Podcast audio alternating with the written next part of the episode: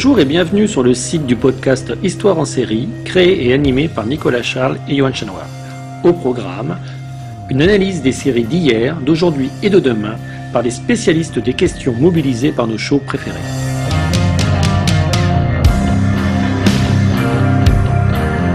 Histoire en série, c'est le podcast qui met en relation histoire, sciences humaines et séries.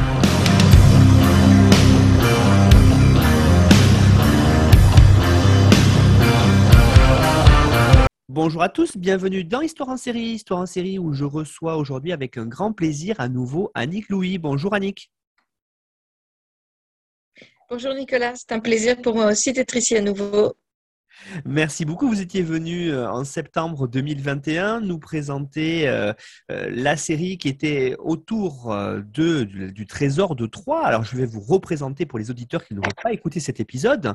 Vous êtes professeur à l'Université de Franche-Comté et membre de l'équipe pédagogique de l'EHESS. Vous avez été visiting professor à l'Université de Yale entre 1999 et 2000 et boursière de la Fondation Alexander von Humboldt entre 2000 et 2002 et en 2010. Euh, vos domaines de spécialité sont le récit, euh, les théories du récit, la théorie littéraire et actuellement votre travail s'oriente vers une épistémologie de la littérature ainsi que vers l'étude des rapports entre littérature et sciences humaines et sociales. Vous avez fait de nombreux ouvrages, hein, dont le dernier, L'invention de Troyes, Les vies rêvées de Heinrich Schliemann, qui était publié aux éditions de l'EHESS en 2020, a reçu euh, notamment le prix Louis Bartou de l'Académie française en 2021. Euh, les autres ouvrages, on les a mis bien sûr pour celles et ceux qui voudraient aller plus loin et mieux connaître votre travail, Annick, sur notre site internet histoireensérie.com.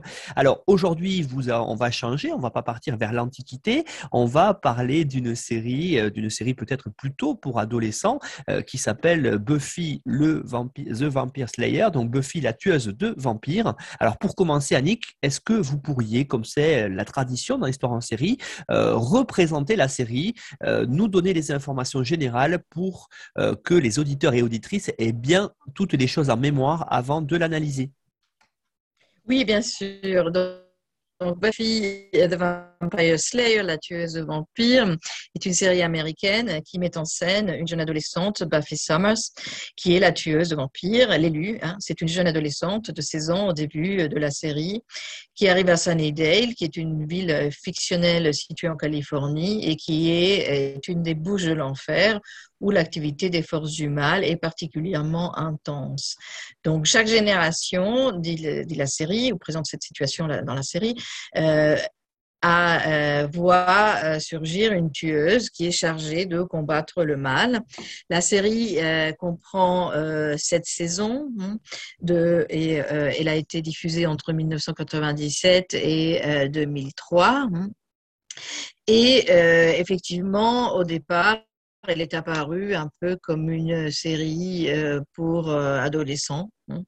Et euh, c'est comme ça qu'elle a été diffusée euh, en général. Et alors, effectivement, là, on aborde un autre pan de mon travail, qui est le travail sur le genre fantastique, puisque avec Bafi, nous sommes dans un univers qui est non seulement fantastique, mais très, très largement inspiré de la tradition littéraire et cinématographique et picturale euh, fantastique. Il y a plusieurs éléments que nous pouvons signaler par rapport à Buffy, qui semblent a priori contradictoires le premier, c'est qu'effectivement, au moment en 1997, nous sommes dans la période de ce qu'on appelle l'ère Clinton aux États-Unis, et c'est une période où l'on voit naître plusieurs séries euh, consacrées aux adolescents. Il y a un renouvellement des séries pour adolescents, mais en parallèle, on observe euh, l'apparition de ce qu'on appelle les séries de grown-ups, c'est-à-dire des, des, adultes, hein, les séries euh, de personnes qui ont 40 ans. C'est un aspect qui va être représenté euh, également dans Buffy. Hein. et c'est une série qui est devenue très, très rapidement, très extrêmement populaire, mais non seulement pour un moyen public adolescent. Et donc, je voudrais juste insérer un petit peu ici de, de mon autobiographie et ma rencontre avec cette série, parce que c'est précisément pendant l'année où j'étais à Yale, j'étais visiting professor, où j'ai fait ma rencontre, moi, avant, je n'avais pas d'appareil de télévision à la maison, mais aux États-Unis, j'avais un appareil de télévision et c'est là où j'ai vu surgir cette série qui m'a tout de suite fascinée, justement parce que un des aspects de mon, ou une des orientations de mon travail, c'est le, genre fantastique, en particulier le fantastique hispano-américain.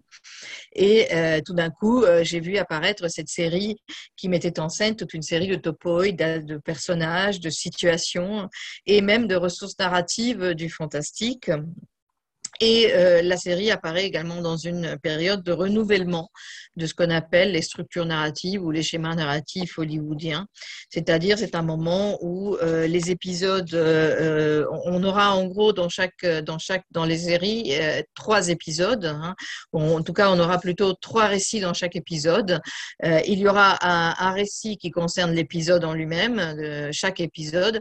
On a un récit qui s'étend sur la saison et on a un récit qui concerne toute la série, donc là, dans ce cas, les sept saisons de 1997 à 2003. Euh, donc au début, euh, pour résumer très rapidement, dans les sept saisons, au début, on va arriver, euh, cette jeune fille, hein, et là, on a tout de suite une de ressources, on voit apparaître tout de suite une des ressources du fantastique, qui est l'inversion d'un schéma ou d'une situation narrative, c'est-à-dire que c'est euh, un peu l'origine de la série d'après Joss Whedon, qui est son producteur et créateur, hein, et euh, c'est l'idée de la demoiselle en détresse. Hein.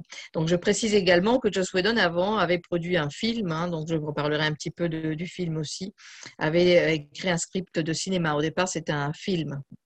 Donc, dans ces saisons, qu'est-ce qu'on voit? Donc, on voit cette jeune fille euh, euh, arriver à Sunnydale, euh, prendre contact avec celui qui apparaît comme son protecteur, qui est le bibliothécaire du lycée, et on voit ses premiers combats, sa rencontre avec son premier grand amour, qui est Angèle, un vampire ainsi, et constitue tout de suite, comme on va voir, un groupe, hein, un groupe d'amis qui va l'aider dans ses combats. Donc, dans ce groupe, il y a Alex, il y a Willow, et donc il y a le protecteur, Giles. Donc, dans, cette histoire va se développer. Et dans la saison 2, l'histoire d'amour, surtout entre Angèle et Buffy, va se développer. Et euh, on va avoir, on va apprendre un élément nouveau qui est que euh, donc Angèle est un vampire qui a une âme. Et il a une âme parce qu'il a été euh, objet d'une malédiction par les gitans au moment parce qu'il a tué une jeune fille gitane et donc on lui a rendu son âme, ce qui fait qu'il a toute, il a tous ses souvenirs et la conscience du mal qu'il a fait, hein. mais il reste un vampire mais il reste un vampire. Et donc, à partir euh, de là, euh, Buffy et Angèle, comme ils s'engagent dans une histoire d'amour, il va connaître un, moment de bonheur parfait quand il a des relations sexuelles avec Buffy. Et donc, il va perdre son âme et redevenir euh, maléfique, extrêmement maléfique et pervers. Hein. C'est un vampire. C'est une particularité de ces vampires, c'est qu'ils ont un côté extrêmement pervers. Hein. Donc, le goût de, la torture hein, des humains, en partie. Et donc, à la fin de la saison 2, Buffy va être obligée de le tuer. Mais Angèle va revenir hein, dans la saison 3. Il est rendu de l'enfer hein, par, euh, aussi par les forces maléfiques. Hein. Et euh, dans la saison 3, on voit se développer tout ce monde et l'histoire d'amour, mais euh, pas entièrement évidemment, puisque la situation en théorie ne doit pas se répéter. Et apparaître d'autres tueuses également, comme Faith, qui est un peu le le côté obscur de Buffy. Buffy, c'est une jeune fille euh, qui, euh, malgré tout, essaye de mener une vie normale hein, et de conserver le monde de l'adolescence le plus intact possible. Euh, et ça, c'est un combat au jour le jour, hein, comme le combat avec les vampires. Et Faith, c'est un peu la jeune femme très sensuelle, un peu déchaînée, qui, n'accepte pas de limites. Elle pense que les tueuses sont au-dessus des lois, hein, ce que Buffy ne pense pas. Et donc tout ceci va mal se terminer parce qu'elle va rejoindre les forces du mal, etc. Et puis on voit évoluer le personnage à la fin de la saison 3. Euh, donc il y a la destruction du lycée quand ils combattent le grand méchant de la saison qui est le maire. Et euh, elle arrive à l'université. Donc on voit toute cette progression et à l'université, donc euh, elle va engager une autre histoire d'amour avec un autre personnage qui s'appelle Riley. Et là, euh, on voit apparaître sur le campus euh, quelque chose d'assez extraordinaire hein, pour l'époque, c'est-à-dire il existe un commando qui traque les démons, mais dans l'intention de les étudier et même de les manipuler. Donc il y a cette idée qu'on peut manipuler les forces du mal, qui va bien sûr s'avérer être un échec total. Hein. À la fin, c'est Buffy qui va devoir, avec ses amis, euh, sauver la situation. Et donc on arrive comme ça à une cinquième saison où il s'était prévu depuis le début de renouveler un petit peu la accroche au public adolescent, puisque là, elles sont, elles sont à l'université et on voit apparaître une petite sœur qui, qui est inventée de toutes pièces tout d'un coup dans la vie de Buffy. Et ce qu'on apprend, c'est que euh, effectivement, cette petite sœur a été créée à partir du sang de Buffy, euh, et il s'agit d'une clé qui ouvre la porte du monde, monde mystique hein, et, magique, mais maléfique. Et euh, la clé pour la pour la protéger est que le, celle qui est la méchante de la saison, Gloria, hein, une déesse, ne s'en empare pas. Ils l'ont transformée en sœur de Buffy. Et donc tous les personnages ont une sorte de fausse mémoire qui a été construite. Hein, ça fait aussi penser à d'autres films de l'époque comme Matrix, etc.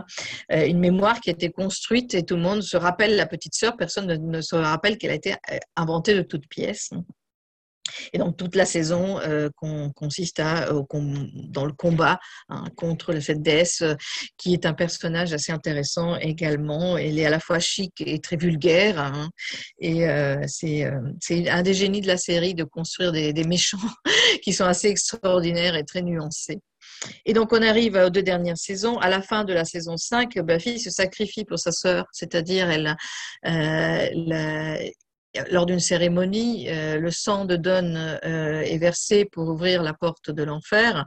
Et euh, la seule façon de le refermer, c'est avec du sang.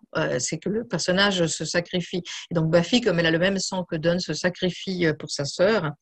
Et dans la saison 6, ce qu'on voit, c'est le groupe d'amis qui la ramène à la vie au moyen d'une cérémonie maléfique.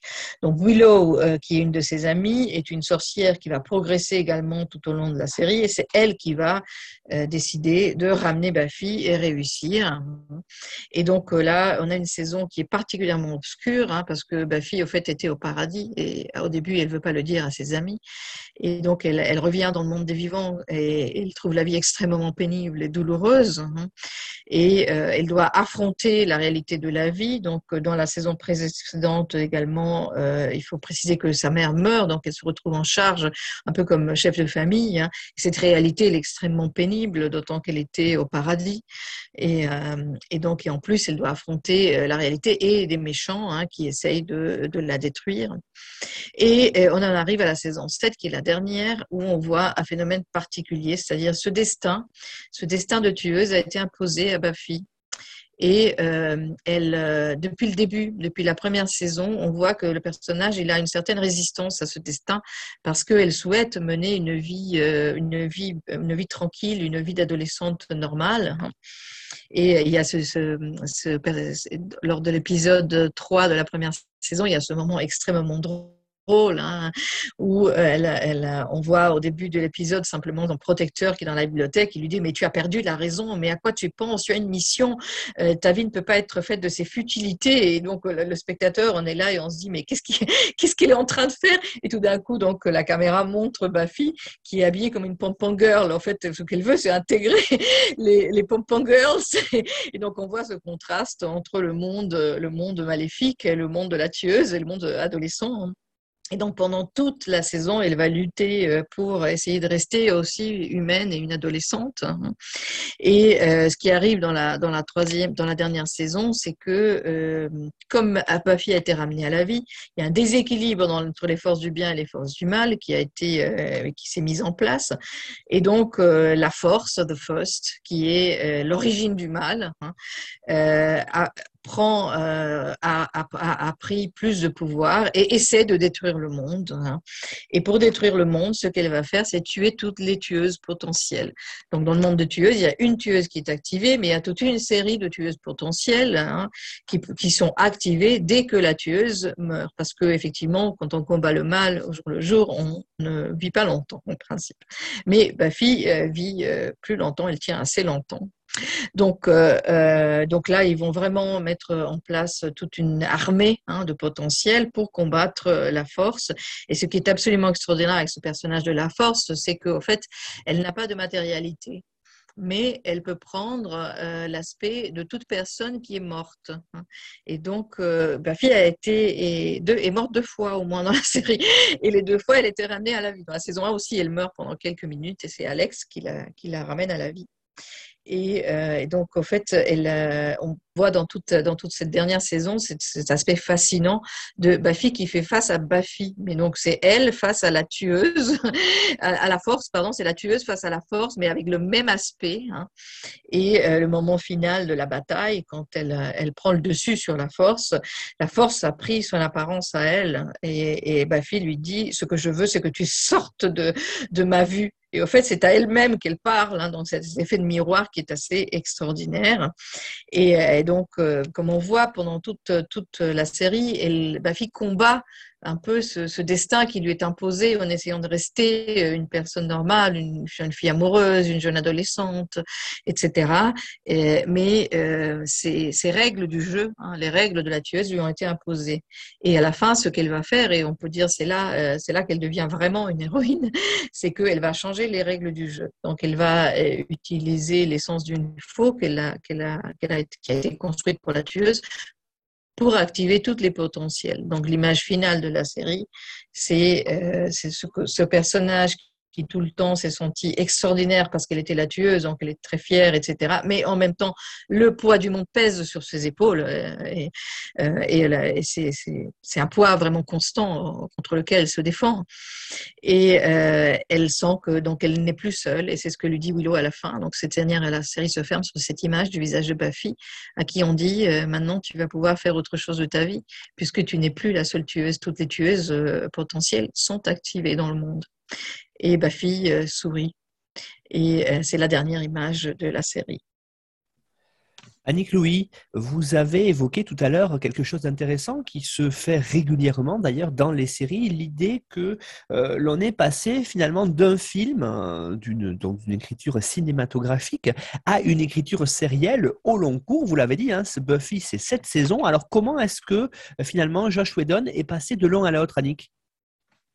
Oui, alors en fait, il est, passé parce que le film, bon, le film a fait un flop, mais, mais aussi parce qu'il était très insatisfait.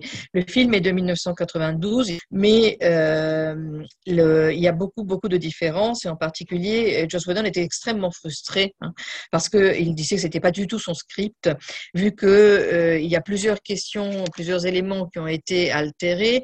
Euh, déjà, le rythme, hein, c'est un film qui est lourd à regarder, alors que la série, euh, elle, elle est devenue très vite une série assez extraordinaire dans la production hollywoodienne parce que le rythme narratif hein, de, de, chaque épisode est très intense hein, et même euh, en tant que spectateur, même si on connaît bien les épisodes, quand on essaie de s'en souvenir, ce qu'on on se souvient de, différents, de différentes histoires dans les épisodes, mais on se souvient rarement que tout ça se passe en 50 minutes dans le même épisode parce que c'est vraiment un rythme narratif extrêmement intense hein, et ça, on retrouve pas du tout ceci euh, dans, dans la série et il n'y a pas plusieurs histoires parallèles comme dans la série évidemment, mais les deux éléments essentiels contre lesquels les producteurs s'étaient prononcés de façon euh, explicite, c'est l'humour, hein, l'humour de Joss Whedon, euh, qui, euh, par exemple, l'acteur qui joue le protecteur, c'était Donald Sutherland, et il avait tendance à improviser, c'est-à-dire à ne pas dire les répliques. Donc du coup, il n'y avait pas les répliques de Joss Whedon, qui est particulièrement doué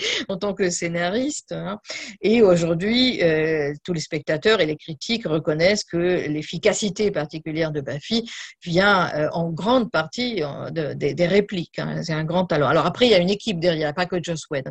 Mais il a cet humour très noir hein, euh, qui est, il est toujours sur un ton entre tragique et humoristique. Hein, même par exemple, dans après la, au moment de la bataille finale, tout le monde est au lycée, le Scooby Gang se reforme, les quatre personnages sont ensemble, ils vont livrer la bataille finale et ne savent pas encore s'ils vont gagner, évidemment. Et ils disent bon ben qu'est-ce que vous voulez faire demain? On va faire du shopping. Et donc, il y a ce côté un peu léger qui revient.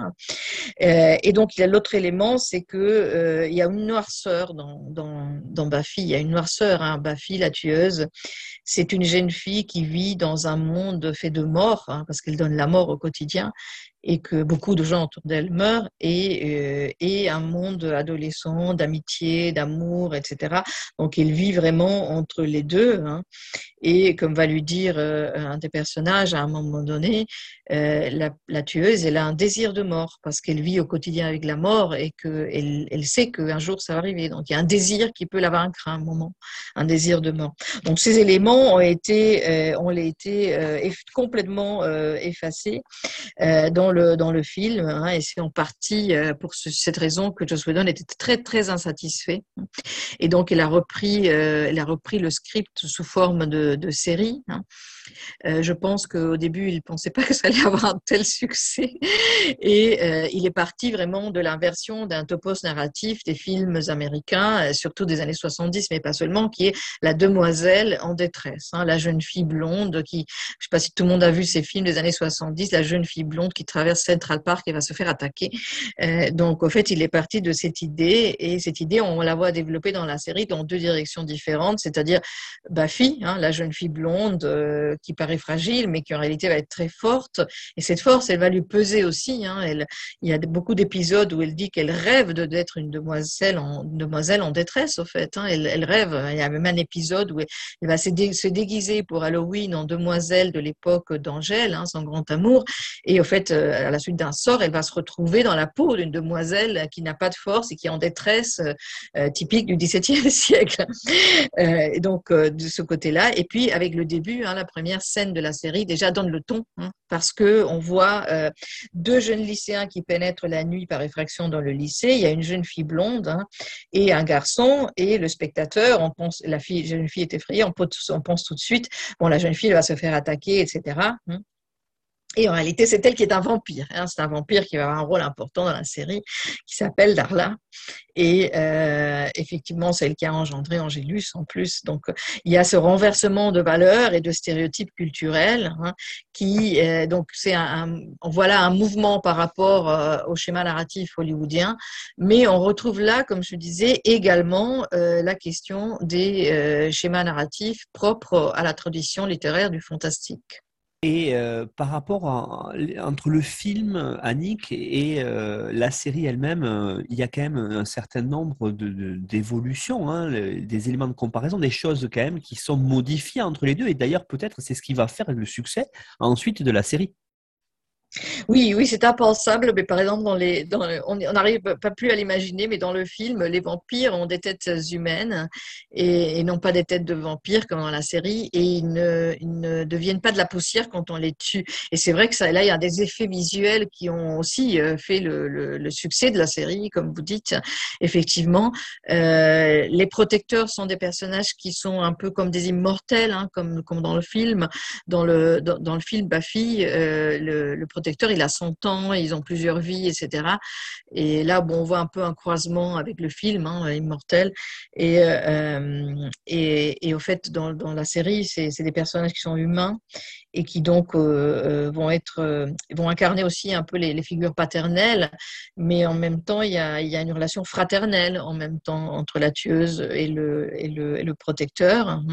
Et également, Buffy est plus jeune quand la série commence et euh, dans le film, on ne voit pas son passé, hein, et alors que on, la voit devenir euh, prendre conscience de son destin, euh, mais dans le dans le dans le dans la série, on commence c'est comme si, un peu comme si le film était le passé de Buffy auquel on fait référence, hein, euh, mais euh, il, on fait des références qui sont pas toujours exactes par rapport au film. En fait, les références qui sont faites sont par rapport au script et des choses qui n'ont pas été conservées. Par exemple, comme je disais, cette noirceur, euh, Buffy incendie le lycée dans le script à la fin pour tuer les vampires. Et ça, ça n'a pas été conservé dans le film. Et pourtant, dans la série, on fait allusion à l'incendie du lycée. Et euh, ça, ça pèse beaucoup sur la jeune fille parce que c'est sur son dossier scolaire, en fait. Et donc, à chaque fois, on lui reproche d'avoir euh, incendié le lycée et d'être euh, quelqu'un qui met la pagaille dans, le lycée. Et euh, effectivement, euh, comme on voit, euh, il y a des références au film dans la série, mais à la fois on s'en éloigne, on s'éloigne beaucoup quand même, hein. beaucoup, de, parce que la satisfaction de Joss Whedon était très très forte. Hein, et, cette noirceur, on la voit progresser aussi tout au long de la série et, et se développer, euh, tout en conservant des aspects très très ironiques, très ludiques, euh, un ton humoristique, euh, etc. Et aussi euh, le groupe d'amis, évidemment. Hein, donc dans, le film, le garçon dont elle tombe amoureuse, c'est un garçon tout à fait courant, alors que euh, Buffy dans, la série a trois grands amours, dont deux sont des vampires. donc euh, c'est euh, et le troisième un membre donc de l'initiative qui est ce commando qui essaye de faire des expériences sur de chasser les démons et faire des expériences sur les démons. Donc euh, c'est vraiment un autre univers. L'autre élément qui est essentiel, c'est que, en fait, c'est le, je pense, le, centre de la série euh, alors, ça fait partie de, de, des caractéristiques des séries de la deuxième moitié des années 90 et du début de, des années 2000, hein, euh, des séries américaines, de ce qu'on appelle l'ère Clinton, hein, comme je le disais. C'est que on a à la fois dans ces séries un héros individuel et un héros collectif. Dans ce cas, une héroïne individuelle et un héros collectif qui est un groupe. Hein, et on peut dire que le centre dans ce sont ces relations de, groupe. Donc, euh, c'est bien sûr lié à la question de la structure narrative parce que une série euh, feuilletonnante hein, comme comme Buffy, où comme je disais, il y a dans chaque épisode il y a trois récits. Hein. Il y a le récit de l'épisode lui-même, il y a le récit qui s'étend sur la saison et le récit qui s'étend sur euh, les sept saisons. Hein. Donc il y a des éléments de ces trois récits dans chaque épisode hein, qui vont s'enchevêtrer et qui cohabitent. Donc et effectivement, euh, effectivement, il y a le groupe il y a le groupe. Et le groupe, c'est les quatre, les quatre personnages essentiellement. Donc Buffy, dès qu'elle arrive au lycée, elle rencontre son protecteur. Alors elle ne veut pas, elle veut pas de son destin au début, etc. Et elle fait la connaissance également de Willow, qui va devenir progressivement une sorcière très puissante, hein, et de Alex, qui est un personnage euh, qui par moment est assez gênant. C'est un peu le, stéréotype du loser, hein, du garçon qui, qui n'a pas de chance, qui ne fait pas d'études, qui n'est pas très intelligent et qui, comme va le dire un épisode, en un sens représente le cœur du groupe. Hein. Et donc ces quatre, ces quatre personnages, hein, c'est, euh, c'est un peu le héros collectif de, de la série, ce qui explique aussi que dans chaque épisode, il y a plusieurs épisodes. Il y a plusieurs épisodes parce qu'il y a l'histoire de chacun de ces personnages tout au long de cette saison, mais aussi dans chaque, dans chaque épisode. Hein. Et le récit se maintient dans un équilibre entre l'histoire de l'héroïne hein, et l'histoire du groupe. Et on peut dire que le, le véritable sujet, c'est l'interaction et il y a cet épisode dans la saison 4, euh, euh, qui est saison 5, pardon, qui est très très important, euh, où Buffy est blessée par un vampire et elle essaie de comprendre, c'était un vampire quelconque, qu'est-ce qui s'est passé? Et, et, blessée de façon très, très importante. Et donc, elle va voir donc, Spike, qui est euh, l'autre vampire dont elle tombe amoureuse progressivement, et on n'est pas encore là, à la saison 5.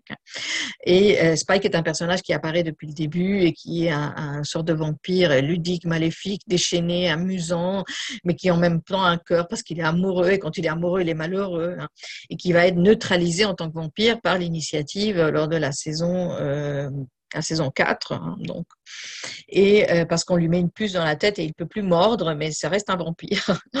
et donc, comme il ne peut plus attaquer les humains à cause de cette puce, il va découvrir peu à peu, qu'il peut attaquer les démons. Donc, il va aider le groupe à combattre. Et donc, euh, elle va vers Spike parce que Spike, euh, dans sa vie de vampire précédente, il a tué deux vampires.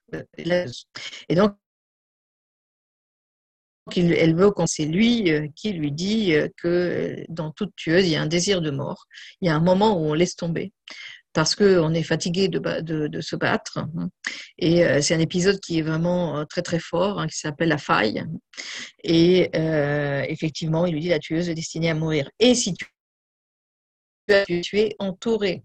Tu as ta mère et tu as le Scooby Gang, parce qu'on les appelle les Scooby. Est-ce que tu as des attaches dans ce monde, il lui dit dans le monde des humains.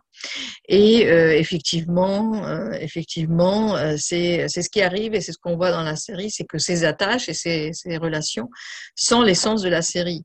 Vous voyez que là, on voit on voit très bien une idéologie qui n'est pas n'a pas toujours été l'idéologie des séries hollywoodiennes. Hein. C'est une idéologie où on met en avant un groupe et les liens. Hein. C'est pas l'individu c'est pas l'individu. Et de très nombreuses fois, hein, est sauvée ou la situation est sauvée par ses amis, par Giles, etc. Et il y a également, à la fin de la saison 4, à la fin de la saison sur l'initiative, hein, sur le commando, ils doivent combattre un, monstre genre Frankenstein créé par ce, ce, groupe, cette initiative. Hein. Et, euh, et effectivement, ils ne peuvent, elle ne peut pas y arriver toute seule. Ils doivent combiner leurs forces. Donc, au moyen d'un sort magique, ils unissent leurs forces. Ils unissent leurs forces. Hein. Donc dans Buffy, il y a, tout le gang à l'intérieur et comme ça, ils arrivent à vaincre Adam, hein, le personnage, espèce de, monstre à la Frankenstein. Hein. Et euh, effectivement, euh, on voit bien là que la force, elle est, dans l'union des personnages. Après, ils ont des moments où ils sont unis, des moments où ils sont euh, ils ne sont pas du tout euh, unis. Hein. Il y a, mais c'est, euh, ces quatre forment le groupe stable, hein, le groupe vraiment euh, stable. Et puis autour de ces quatre personnages, il y a d'autres complicités et d'autres ennemis. Hein. Donc les trois grands amours, comme je disais, de Buffy sont Angèle, le vampire qui a une âme et qui après la perd, puis la récupère, etc. Riley, qui est un membre de ce commando de l'initiative et dont il va tomber amoureuse aussi. Et Spike, qui est donc cet autre vampire, qui est assez grotesque au début. Spike, c'est quand même un personnage très, très intéressant, très déchaîné, très pervers. Et donc après, il ne peut plus mordre les humains.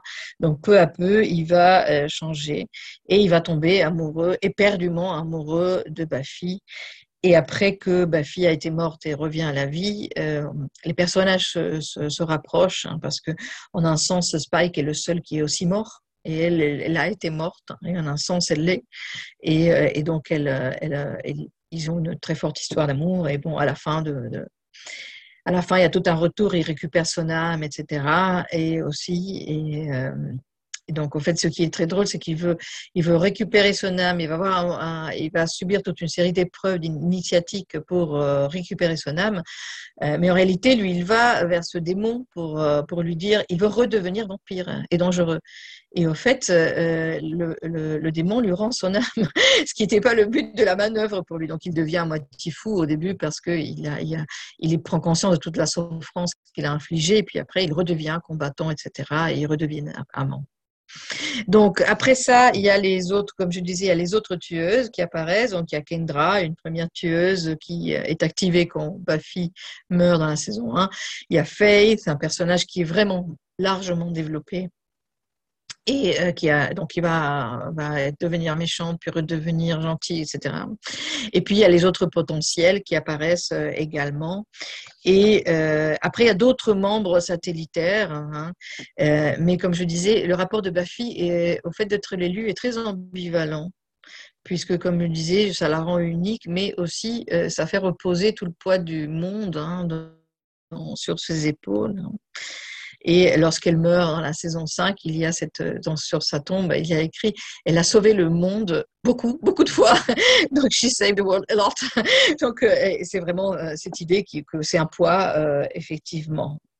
Et donc, là, il y a aussi la question de la première tueuse, qui est un personnage important qui hante Buffy depuis, depuis la saison 4 au, moins, dans ses rêves, dans ses cauchemars parfois, et qui apparaît aussi dans certaines visions et qui lui explique un peu son destin. C'est elle qui lui dit qu'elle va mourir, mais elle lui dit d'une façon très énigmatique. Euh, elle dit à Buffy que son cadeau, c'est la mort. Et Buffy comprend qu'elle, elle appartient au monde des morts. Et en réalité, c'est parce qu'elle va faire cadeau de sa vie euh, pour sauver euh, Dawn, en réalité. Annick, euh, dans Buffy contre les vampires, on, se rend compte aussi que le mal est représenté, le mal est, incarné dans cette série-là. Alors comment est-ce qu'on peut l'appréhender Comment cette série, vous l'avez dit à l'introduction, qui, est une série euh, essentiellement pour les ados, aborde cette question du mal incarné? Alors, cette question du, mal et du bien est euh, particulièrement nuancée euh, la différence ou la séparation plutôt entre le bien et le mal euh, n'est pas schématique. Et de très nombreux personnages vont passer d'un camp à l'autre dans la série. C'est le cas d'Angèle, de Faith, de Willow, Jonathan, Andrew et Spike. Et on voit qu'il y a toujours un retour hein, euh, quand euh, un personnage passe vers le mal, mais ce retour, il est possible uniquement en se reposant sur euh, la cohésion, la volonté et le soutien du groupe. Hein. Et on peut dire que dans ce sens-là, la, série défend une, vision ou une idée de vie communautaire très solidaire, hein, où l'entraide est vraiment essentielle pour les personnages et dans leur vie. Alors après, c'est vrai que dans les différentes saisons, nous avons des incarnations dans des personnages différents. Hein. le, premier, euh, le premier grand méchant, hein, c'est le, maître hein, qui apparaît dans la saison 1 et qui est euh, plus, le plus, celui qui ressemble le plus au personnage traditionnel euh, cinématographique du vampire. Et après, on verra apparaître le juge, Spike, Drusilla, le maire, le commando, Gloria et la réalité, le trio composé de Warren, Andrew et Jonathan, et finalement la Force, hein, First. Tous des personnages donc d'incarnation du mal qui sont très variés, euh, très nuancés, parce que ce sont des personnages qui ne sont jamais entièrement antipathiques euh, pour le spectateur. Ils ont toujours des côtés un peu ludiques, un peu attirants, attrayants, etc. Et donc ce monde de Buffy n'est pas un monde, comme je disais, où le bien et le mal sont séparés par une frontière tranchante, mais c'est un monde où derrière la réalité chaotique se trouvent des formes d'organisation qui gèrent le réel selon des règles que les personnages ne comprennent pas toujours et les spectateurs non plus, mais qu'on va découvrir euh, progressivement tout au long euh, de la série. En un sens, on peut dire qu'il y a un ordre chaotique derrière le chaos du monde dans Buffy, et euh, ces organisations différentes sont le Conseil, l'initiative, les forces du mal, les gardiennes, les chevaliers de Byzantium, etc. Donc, en fait, c'est euh, la seule stabilité face à ce, monde de chaos euh, euh, que les personnages connaissent, c'est la cohésion du groupe. Et euh, dans le cas de Buffy, un peu la présence de la mère, comme je disais. Donc effectivement, c'est vrai que ce qu'on peut dire, c'est que dans cette série, comme dans d'autres de la période de, cette ère Clinton, on voit un dépassement du manichéisme qui caractérisait euh, les séries euh, jusque-là, les, les, productions hollywoodiennes dans la période précédente. Et effectivement, on a toujours mis ceci en rapport avec la chute du monde communiste. Donc du point de vue narratif, ça veut dire qu'on n'a pas un un, méchant identifié ou identifiable, ou facilement identifié et identifiable. Hein. Mais il y a aussi, il faut prendre également en compte l'évolution des structures narratives hollywoodiennes et aussi l'arrivée d'une nouvelle génération euh, d'auteurs, de scripts hein et également le développement technique qui va bien sûr permettre des images, hein, l'accès à des images qu'on ne pouvait pas avoir avant. Donc c'est tout ceci qui va permettre le développement d'un nouveau type de série hein, où euh, on ne voit pas forcément la défense euh, implicite ou explicite d'un monde occidental euh, qui est opposé à un monde, un monde communiste, donc dans une vision très manichéenne, mais ce qu'on va avoir, c'est effectivement un bien et un mal dans les qu'on ne peut pas confondre, hein, mais qui ne sont pas séparés par une, comme je disais, par une frontière nette et tranchante. Hein. Mais euh, il n'y a pas de doute, en revanche, il n'y a pas d'ambivalence par rapport à ce qui incarne le bien et ce qui incarne le mal. Hein. Mais euh, ces nuances et ce côté toujours un peu attirant quand les méchants, ça ne donne pas envie de les rejoindre, mais euh, ça, ça met en scène des personnages qui ne sont pas manichéens. Annick Louis, euh, Buffy, c'est surtout, on vous l'avait dit depuis le début, hein, une, série qui met en avant des personnages importants, adolescents et surtout des adolescentes, bien sûr, qui se retrouvent euh, face euh, aux vampires, on va dire. Donc il y a une vraie question de genre aussi sur cette série et une question de genre qui est assez novatrice à l'époque où elle est sortie. Oui, oui, tout à fait. Effectivement, comme, comme je le disais, elle a été considérée au départ et très souvent abordée à partir de l'idée que c'est une série euh, pour adolescentes, pour adolescents, pardon, et, euh, parce que le préjugé existe comme quoi il n'y a que les femmes qui aiment Buffy, et c'est tout à fait faux. Et elle est toujours euh, ou très souvent abordée à partir de la psychanalyse et de l'anthropologie, et ce que, à partir de ces, ces lectures, on met en avant, c'est qu'elle symboliserait les enjeux, les étapes du passage initiatique de l'adolescence son monde adulte. Mais euh, on peut l'aborder à travers euh, une autre approche, effectivement, qui est la question du genre fantastique. Et là, c'est vrai que euh, l'innovation qu'elle a représentée, cette série, et euh, est, est, tout à fait inédite. Hein. En fait, moi, je, la façon dont je le vois, c'est que effectivement, dans le monde adolescent et dans le monde de la jeunesse hollywoodien, hein, il y a toujours euh, euh, cette idée de l'adolescence et la jeunesse, c'est un moment de découverte de soi, de ses capacités et de ses possibilités, ce que on peut dire est vrai pour la réalité aussi. Mais ce topos de l'adolescence et de la jeunesse dans la série, à travers le fantastique, il va être reçu parce que l'abordage un peu ou la, théorie ou peut dire l'hypothèse de, la série est que au fait cette, cette façon de vivre hein, euh, de l'adolescence et euh, de la jeunesse elle peut caractériser la vie entière, c'est-à-dire toute la vie, la vie adulte également. Et donc ceci, euh, comme je disais, se fait à travers cette idée du fantastique, hein, parce que le récit chez Baffy se maintient toujours dans un équilibre marqué par l'introduction du monde surnaturel, renvoyant au fantastique, dans l'univers des stéréotypes adolescents euh, nord-américains ou américains. Et euh, de ces stéréotypes, ces stéréotypes en même temps sont introduits dans l'univers euh, fantastique. Et on ne bascule jamais entièrement dans l'un ou l'autre. Et c'est cette combinaison hein, qui va faire l'efficacité de la série et qui va en même temps présenter une relecture parodique d'une série de mythes de l'adolescence et de la jeunesse américaine, mais proposer également des sorties de ces stéréotypes. Et on retrouve donc effectivement euh, cet univers des séries et de films pour adolescents, mais cela, tout ce monde s'enchevêtre hein, dans un monde du fantastique. Et donc il est euh, finalement extrêmement difficile d'identifier la série avec un genre préexistant. On peut dire qu'elle a créé un genre. Hein, et on voit effectivement sa productivité dans le fait qu'à partir de Buffy, euh, il y a euh, beaucoup de séries et de films qui ont repris certains éléments de ce, mélange générique et ont développé des directions différentes. Hein. Et donc, euh, il est très, très difficile. On l'a, défini comme du, drame super, supernaturel ou le drame comédie, l'action, l'horreur, etc. Et toutes ces hésitations, elles viennent en partie d'un problème auquel on est déjà confronté dans la littérature fantastique, c'est que, au fait, le genre fantastique en tant que tel, il n'a pas de reconnaissance en tant que genre autonome dans le monde anglophone, qui utilise les termes de fantasy ou horreur, mais dans le monde européen, occidental et latino-américain, il apparaît comme un genre à part entière, hein, qu'on peut définir à part entière et sur lequel on a, on a beaucoup réfléchi, les critiques ont beaucoup réfléchi. Dans ce sens, on peut dire que la série, elle a vraiment contribué à la production de nouveaux nouveau tour d'écrou générique hein, du fantastique traditionnel, on peut dire que euh, la série récupère en particulier, ce qui est plus évident quand on la regarde, toute une série de personnages, hein, mais également elle récupère euh, un autre élément essentiel, c'est que le fantastique en tant que genre hein, est caractérisé par cette cohabitation d'un monde normal et banal avec un monde surnaturel. Cette cohabitation, elle se fait en principe avec, euh, avec, peu, de, avec peu de conflits. Et donc, comme je disais, il y a des tas de, personnages et de topoi hein, qui viennent, euh, ou de situations propres fantastiques, qui viennent de, euh, de la littérature et de la cinématographie qui, précède la série.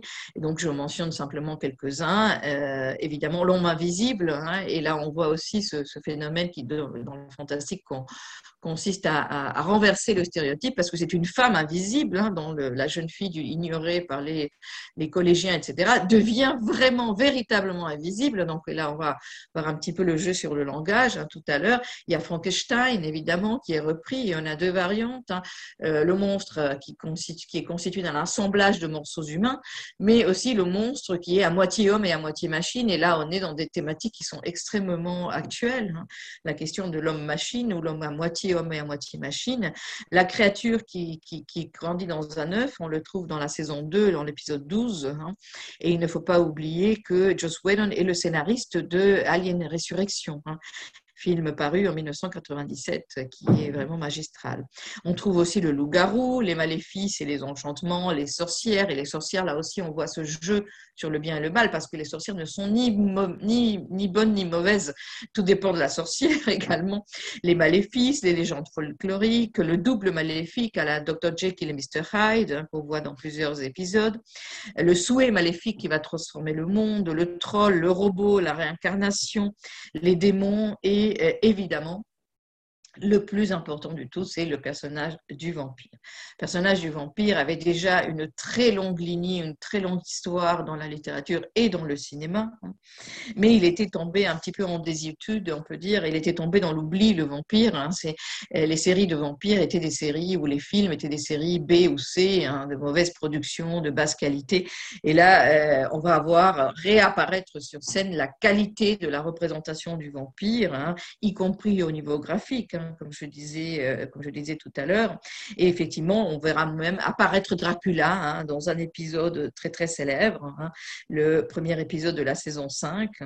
Et donc, euh, c'est un épisode qui est capital parce que euh, ce n'est peut-être pas le plus réussi de la série, mais ce qui est très très important, c'est déjà, bon, on retrouve tous les, tous les éléments du roman Dracula et certains éléments de la lignée cinématographique de Dracula, mais aussi c'est un épisode où Buffy va découvrir en confrontant Dracula qu'en fait elle, elle, elle en sait très peu sur ses pouvoirs elle va vouloir euh, développer euh, la connaissance de ses pouvoirs. Donc, comme on voit, et effectivement, on a aussi d'autres personnages. Donc, il y a le maître dans la saison 1, comme je disais, et le Turokan qui vont apparaître dans la saison 7, qui renvoient vraiment à des représentations cinématographiques très reconnaissables du vampire, et en particulier à Nosferatu de Murnau, le film de 1929, hein, qui a été euh, très important dans l'histoire de la représentation du vampire. Donc ce dialogue euh, permanent entre des genres différents, avec néanmoins la dominance de deux genres signalés, donc le fantastique et la comédie adolescente, va constituer ce genre particulier qui est unique à la série. Hein. Et effectivement, euh, partie du succès de la série, on peut dire, vient de cette capacité du spectateur à reconnaître aussi des personnages et topos et voir leur transformation et leur évolution. Et on peut dire que ce dialogue, donc avec toute une tradition euh, littéraire et cinématographique, est fait d'emprunts, de citations, de reprises et de parodies, et aussi de renversements et d'appropriation. Et donc, outre euh, le recours au personnage, on retrouve un autre élément chez Buffy qui constitue ce monde. Hein, et ce qui constitue ce monde euh, entre fantastique et monde adolescent, c'est vraiment euh, l'utilisation du langage, hein, ce qui est aussi le propre du fantastique moderne, c'est-à-dire du fantastique du XXe siècle, en partie latino-américain. C'est le langage. Le langage pris, donc les expressions idiomatiques vont être prises au sens littéral et développées au sens littéral. Hein, donc, euh, pour donner juste un exemple, vers la fin de l'épisode 2 de la première saison, The Harvest, lorsque Buffy doit aller au Bronx pour combattre les acolytes du maître, sa mère décide de la confiner parce qu'elle est punie. Et donc, il lui dit, euh, oui, je sais, je sais, tu vas me dire que c'est la fin du monde si tu peux pas aller rejoindre tes amis et aller danser au bronze. Et au fait, en réalité, vous voyez, c'est la fin du monde au sens littéral. Si euh, les, les vampires, les acolytes du maître qui se sont appropriés le bronze, euh, parviennent à leur, à leur but, effectivement, le maître va, va, va, venir dans le monde réel et détruire le monde. Et il y a comme ça plusieurs éléments. Donc, c'est cette littéralité du langage hein, qui va euh, permettre la construction de ce monde. Hein. On le voit aussi dans cet épisode euh, comme dont je parlais tout à l'heure sur les pom-pom girls, hein, euh, la sorcière, euh, où donc il y a une jeune femme en train de montrer sa chorégraphie très réussie de pom-pom girl et Alex dit cette fille est en feu. Comme on, sait, on peut dire ça pour dire signifier qu'elle danse très bien, que sa chorégraphie est très réussie, mais en fait elle est en train de prendre feu parce qu'elle est victime d'une sorcière, hein, d'un sort jeté par une sorcière. Donc ceci est également euh, un des éléments que la série va récupérer hein, du fantastique traditionnel, euh, littéraire hein, en partie. Et puis Yannick, euh, cette série aussi c'est très intéressant parce que ça, on a d'autres choses qui, qu'on peut retrouver, d'autres thématiques importantes, en particulier euh, autour de la bouche de l'enfer, on a une véritable tragédie de la vie, c'est-à-dire en fait c'est quelque chose qui euh, met en avant les, le quotidien quelque part. Alors certes un quotidien qui est modifié bien sûr par la présence démoniaque, mais on voit le quotidien des adolescents. Alors parfois ça a l'air terrible, parfois c'est beaucoup plus joyeux, beaucoup plus ludique, euh, c'est quand même cette, série qui résume une vie d'adolescent. Oui, oui, tout à fait. Donc, elle se situe vraiment entre la vie quotidienne des adolescents et le fantastique, mais aussi entre une tragédie, la tragédie, on peut dire, et le ludique en même temps, parce qu'il y a beaucoup d'humour, hein, comme je disais. la série est très célèbre. Hein. vous savez, beaucoup de citations ont été reprises, euh, reprises et sont, sont, sont, citées très couramment. Et effectivement, euh, effectivement, il y a cet élément. La bouche de l'enfer est très présente. Et euh, on voit la série basculer dans la noirceur également, et je pense que c'est une question qu'il faut, faut, qu'il faut dire, qu'il faut rappeler euh, au moment, après le 11 septembre, donc dans les dernières saisons. On, voit la fin de l'ère Clinton, le début de, le début de la crise économique très sévère. Hein aux États-Unis au début des années 2000, 2001.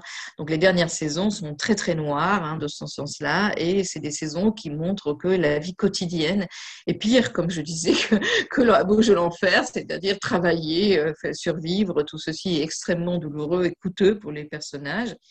Et il y a aussi la question de la vie amoureuse. Hein. donc les personnages cette vie amoureuse des personnages se développe entre euh, le désespoir, car aucun d'entre eux ne réussit à rester euh, avec un amoureux et euh, à, réaliser pleinement une vie amoureuse, mais en même temps, les étapes de la vie amoureuse sont ce qui permet aux personnages de comprendre qui ils sont hein, et jusqu'où ils peuvent aller. Et effectivement, c'est par exemple ce, ce qui permet à Buffy de comprendre qui elle est euh, ce sont ces, relations amoureuses, même si euh, lors du dernier épisode, hein, elle retrouve un Angèle dans la saison 7, et elle va dire Je suis comme un, gâteau qui a pas fini de cuire. Hein. et, euh, mais comme je dis, il y a toujours cette projection dans l'idée que ces topos adolescents typiquement hollywoodiens, ce ne sont pas des étapes de la vie, c'est la vie elle-même hein, qui va se projeter sur le monde adulte. C'est pour cette raison que je pense qu'il ne faut pas la considérer uniquement comme une série adolescente ou pour adolescents, mais comme une série qui euh, propose une philosophie de vie. Hein. Et dans cette philosophie de vie, il y a des principes comme la tolérance, l'intégration, le soutien, la solidarité, euh, la capacité à nuancer euh, ce qu'on voit dans la vie, etc. Et euh, ce que cette double nature du monde, hein, le monde, le monde qui est à la fois, à la fois fantastique et, noir, euh, et à la fois léger, à la fois léger et adolescent, ou à la fois jeune et, léger, hein, euh, il va être cette double nature, elle va être mise en question dans un certain nombre d'épisodes qui sont particulièrement réussis. je pense à celui de la saison 6, épisode 17, à la dérive, hein, qui s'appelle, s'intitule en anglais Normal Again, où suite au contact avec un démon euh, Buffy commence à avoir des hallucinations et commence à alterner entre son monde, le monde que le spectateur connaît comme le monde de la série, et euh, une Buffy qui serait dans un autre monde où il n'y a pas de monstres et elle, serait dans un asile psychiatrique. Donc le monde de la série ne serait qu'une hallucination d'une Buffy qui serait devenue folle, à un moment où tout va mal pour les personnages. Donc ce monde de la folie apparaît comme un refuge parce que c'est aussi le monde normal. C'est un monde où il y a sa maman qui est déjà décédée, il y a son père, euh, il y a une normalité qui peut être retrouvée. Et donc, cette normalité et l'asile peuvent apparaître comme une délivrance. Hein. Donc, l'épisode va remettre en cause toute la mythologie de la série et euh, c'est particulièrement équilibré. Hein. Les scénaristes ont, pris vraiment soin d'équilibrer les deux mondes hein, et de les rendre tous les deux réalistes, de façon à ce que le spectateur se pose cette question vraiment lequel des deux mondes est réel. Et euh, d'ailleurs, l'épisode se ferme sur une scène très ambivalente, car une fois que la fille revient à la raison, elle accepte son monde, elle sauve ses amis, etc., elle revient au monde que nous, on connaît, hein, comme le monde de la série. On la revoit à la fin, dans la dernière image, dans l'asile, et le psychiatre déclare qu'ils l'ont perdue pour toujours est revenu, de est retourné dans l'autre monde. Donc là, on voit cette question de, des mondes parallèles. Hein. Et euh, ce qui est intéressant, c'est qu'il n'y a jamais un monde qui est noir et un monde qui est tout blanc hein, ou tout, bien. C'est toujours, il y a toujours euh, beaucoup de tons entre les deux, entre le noir et le blanc. Et c'est un, des éléments qui est euh, particulièrement attrayant hein, par cette capacité à montrer un monde qui est à la fois merveilleux et, et terrible, destructeur, avec toute une mythologie particulière. Hein. Il y a aussi cet épisode Le souhait hein, de Wish dans la saison 3, hein, l'épisode 9, où on retrouve aussi ce concept de monde parallèle. On y découvre un monde où la tueuse n'est jamais venue à Sunnydale et donc le maître est, maître des lieux, on peut le dire, où la, Willow et Alex, par exemple, sont des vampires, donc ses amis sont des vampires. Donc les cartes sont redistribuées en un sens. Et c'est Giles, le protecteur, qui à la fin arrive à, détruire le talisman d'Anya qui a créé ce monde parallèle pour revenir au monde de la série, au monde qu'ils connaissent comme le monde réel, mais euh, en disant que c'est une question de foi. Il ne peut que croire qu'il y a un monde meilleur. Et donc, c'est pour ça qu'il le fait sans savoir où ils vont aller. Et effectivement, on retrouve la réalité. Et l'épisode se ferme sur une très jolie scène où on voit les, quatre amis devant le lycée de Sunnydale en train de sourire et de, discuter. Donc, on voit bien que ce qui fait, euh, ce qui fait que le monde vaut la peine d'être euh, vécu, c'est cette question de l'amitié, ce groupe solidaire. Hein. c'est vraiment ça. Donc, euh, on a un sens, on peut dire aussi que hum, c'est un postulat des séries d'époque. Hein. on, peut le dire, on peut dire que c'est le postulat de la série Friends aussi. Hein. c'est que l'amitié est plus importante au fond que, les liens de famille et euh, que euh, les liens amoureux. C'est c'est pas que les liens amoureux, les liens familiaux ne soient pas importants, mais c'est qu'ils sont moins stables et les liens d'amitié euh, sont plus stables au fond. Et puis, quand on pense, Annick, à Buffy contre les vampires, il y a cette, ce générique, hein, ce moment clé euh, qui a fait, comme vous évoquiez à l'instant Friends d'ailleurs, hein, qui a fait que certaines séries, surtout ces séries des années 90-2000, sont restées dans la tête et l'imaginaire collectif de beaucoup de personnes aux États-Unis et, en Europe d'ailleurs. Alors, qu'est-ce qu'on peut dire justement sur ce moment important, ce générique qui a fait partie d'ailleurs de l'histoire, euh, de la mémoire aujourd'hui de Buffy contre les vampires?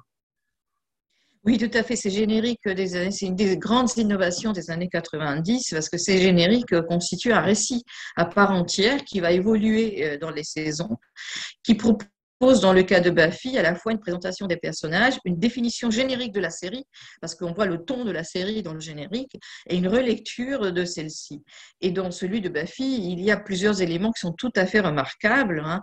Donc, euh, il est placé euh, comme euh, entre ce qu'on appelle le plus, le plus credit et le début de l'épisode. Donc là aussi, on a un épisode d'ouverture dans les séries d'époque. Hein. et effectivement, on, le voit aussi dans, New York District, hein, Law and Order, etc. Donc il y a beaucoup de séries qui présentent ce, mini-épisode qui peut avoir un rapport avec ce qui va se passer par la suite dans l'épisode ou pas. Il peut être destiné simplement à un sort de divertissement autre. Euh, il peut y avoir différents, différents objectifs. Et effectivement, euh, le, générique de Buffy est très très fort. Hein. Il commence par des images qui donnent euh, le ton générique, on pourrait dire, le ciel nocturne, des écritures anciennes dans lesquelles on arrive à déchiffrer le mot died, hein, euh, est mort ou mort. Hein. Le titre, après, on voit le titre de la série, une image de pleine lune, une gravure d'un livre ancien avec le mot vampire écrit dessus, etc. Et puis après, on voit surgir cette image de Buffy hein, qui prend la croix que lui donne Angèle dans le premier épisode. Hein. et l'acceptation, cette croix, si, dans, dans, le début de la série, euh, a ce, prend ce sens d'acceptation de son destin, parce qu'au moment où elle renie son destin, elle la jette par terre, puis elle la récupère. Donc tout ceci renvoie à l'univers du film fantastique, du vampire, au gothique, à Nosferatu, dont je parlais tout à l'heure. Et plus généralement, ce qu'a été le Hammer Film Production, qui est un ensemble de productions sur la question du fantastique, euh, qui s'est développé euh, aux États-Unis euh, il y a dans une période précédente, hein, évidemment. Et donc, ces premières images, elles restent pratiquement constantes dans les sept saisons, hein, avec quelques modifications où les lettres apparaissent sur un fond de cimetière, etc. Et euh, effectivement, il y a le son aussi, la musique est très, très importante. Alors, la musique va rester aussi constante, mais le rythme va changer. Dans les dernières saisons, le rythme est accéléré. Et effectivement, euh, euh, c'est une musique qui est jouée par le groupe Nerf, Nerf Herder, qui évoque euh, aussi euh, très clairement euh, Baba O'Reilly, hein, la célèbre chanson de The Who, et dont les paroles sont très proches de la philosophie de Buffy, hein, parce qu'on peut dire que ce teenage wasteland, hein, ce qu'on appelle ce, désert ou ce terrain vague et dévasté de l'adolescence, est le centre de la série et comment ceci devient la vie elle-même, même la vie adulte, comme je disais. Donc, c'est un, tout ceci évoque ce monde hein, où les, les, héros luttent en permanence euh, et auquel ils font des références ironiques, hein, ce monde de, la, de, comme je disais, de l'adolescence, tout en combattant les forces du mal. Donc, ces séries feuilletonnantes hein, construisent, se construisent sur un équilibre, comme je disais tout à l'heure, entre personnages principaux et rapports de groupe. et donc, le générique va présenter tous les personnages à tour de rôle, c'est-à-dire l'héroïne, ses amis, l'observateur, à travers différentes images des personnages tirées de la totalité de la série et de chaque saison en particulier. Donc les images du groupe vont faire écho aussi à cette question thématisée par Buffy qui est la relation entre le groupe et l'héroïne. Hein. Et on peut dire que comme elles sont tirées en partie des saisons précédentes et en partie de la nouvelle saison, elles réactivent le passé de la série et des personnages, mais acquièrent également un autre sens puisqu'elles tentent de définir les personnages et leur évolution, comme en Friends justement, comme vous le disiez. Donc simultanément, le générique construit ou plutôt reconstruit des fragments de récits connus et euh, crée aussi une attente hein, vis-à-vis des images qu'on ne connaît pas euh, encore, qui viennent se rajouter à ceci. Donc, on voit, c'est, euh, le générique est à la fois un portrait hein, de la série des personnages hein, du groupe, c'est un portrait individuel et un portrait de groupe, et c'est en même temps un récit du passé et de l'avenir. Hein. Et donc, il ne prétend pas résumer la série, mais oui, l'évolution hein, des personnages. Et c'est dans ce sens qu'on peut dire qu'il y a un mini-récit dans le générique. Et il y a une, autre, particularité euh, qu'on peut citer, qui est euh, que euh, le, générique se termine toujours sur une image de Buffy qui met en avant par un, contre-plongée généralement le, la force du personnage, mais ce sont toujours des images qui sont tirées de situations narratives dans la série où euh, la tueuse rejette ou vient de rejeter son destin et le retrouve, c'est-à-dire accepte à nouveau son destin. Et donc, en un sens, on peut dire que la dernière image qu'on nous montre toujours de Buffy, c'est une Buffy qui n'est pas Buffy en même temps. Donc, dans les premières saisons, euh, c'est une image de, la deuxième, fin de la, de de l'épisode 2 de la saison 1, donc The Harvest. Donc, euh, et donc, au moment où elle va au bronze, hein, et euh, elle décide donc d'accepter son destin après l'avoir rejeté, hein, et une première fois. Et en même temps, c'est très important ceci, parce que euh, je crois que je n'ai pas encore parlé, mais qui est vraiment capital dans la série, c'est que euh, Buffy utilise la force pour combattre les, forces du mal et le mal, et, elle a une force extraordinaire en tant que tueuse, mais elle utilise aussi la ruse. Et si elle survit aussi longtemps, c'est aussi grâce à la ruse. Et là, on voit aussi se combiner des topoi traditionnels occidentaux. On ne peut pas penser à David et Goliath.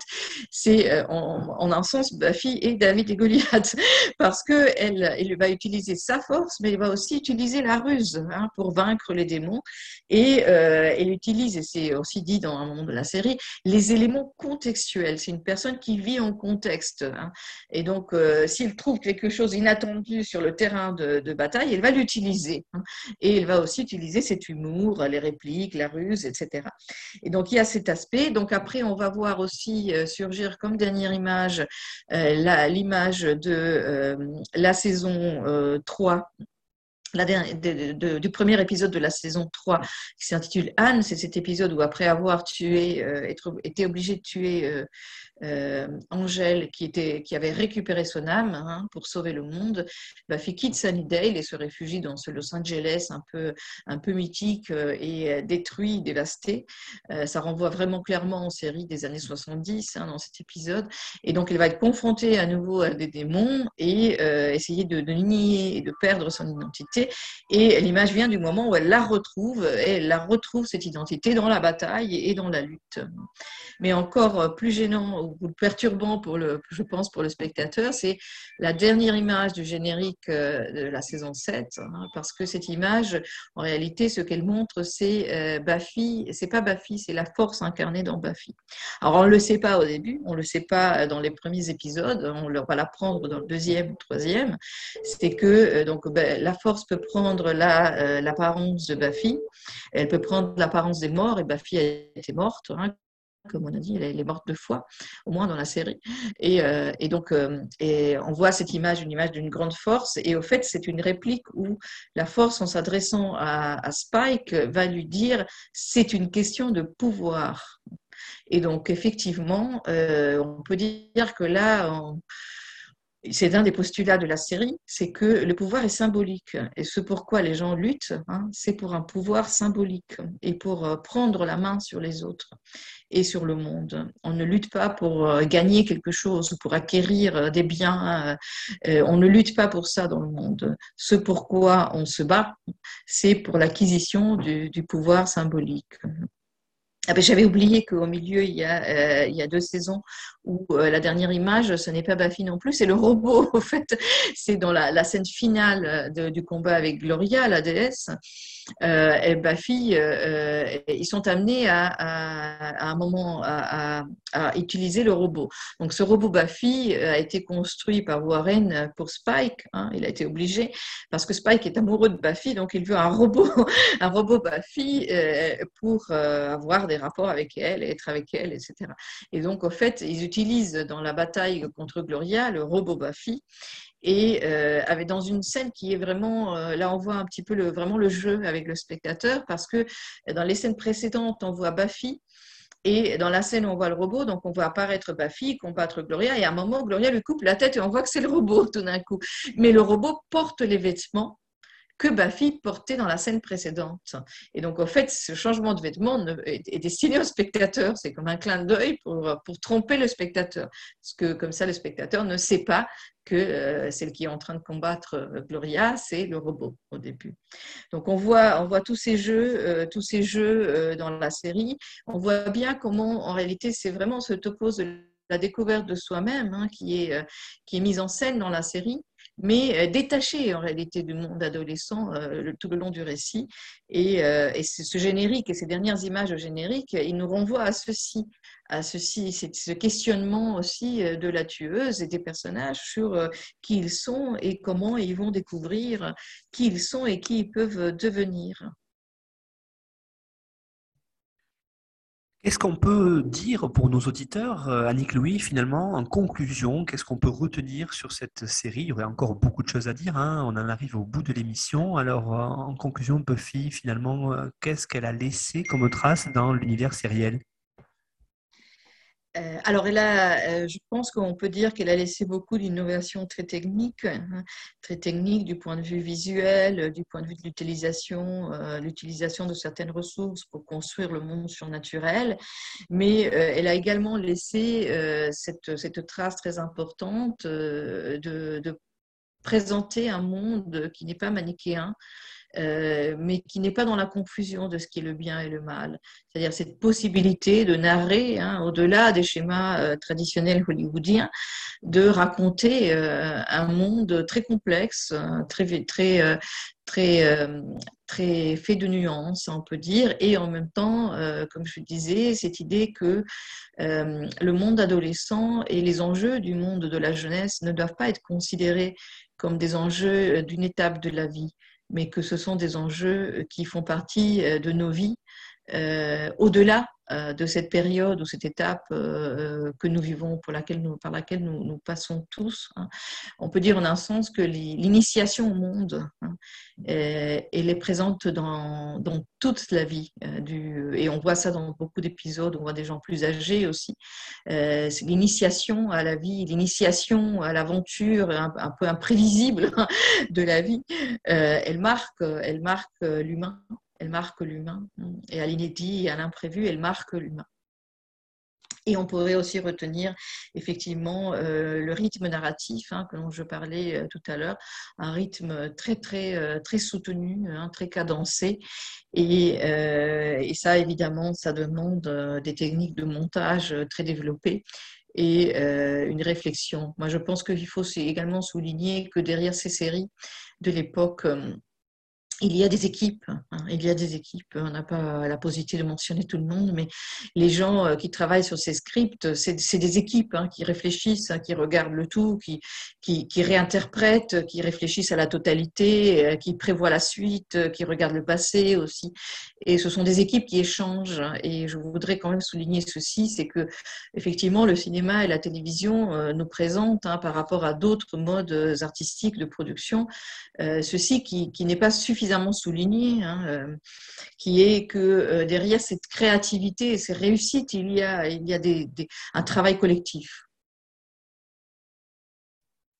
Merci beaucoup Annick Louis pour la présentation et l'analyse de Buffy contre les vampires. Alors vous avez fourni, comme tous les intervenants et intervenantes de l'émission, une bibliographie indicative que l'on retrouve sur notre site internet à la page de l'émission, euh, donc notre site histoireensérie.com. Et puis n'oubliez pas, si vous voulez avoir comme ça les résumés de toutes les émissions et les liens pour aller les écouter, sur le site internet bien sûr et notre partenaire nonfiction.fr. Et puis retrouver notre actualité, euh, nos publications avec la diffusion des émissions sur euh, notre euh, Facebook, groupe Facebook qui est Histoire en série, et puis aussi le groupe Twitter. Merci beaucoup Annick pour cette présentation, et puis vous revenez quand vous voulez évoquer avec nous d'autres séries. À bientôt. Au revoir, à bientôt. Merci beaucoup.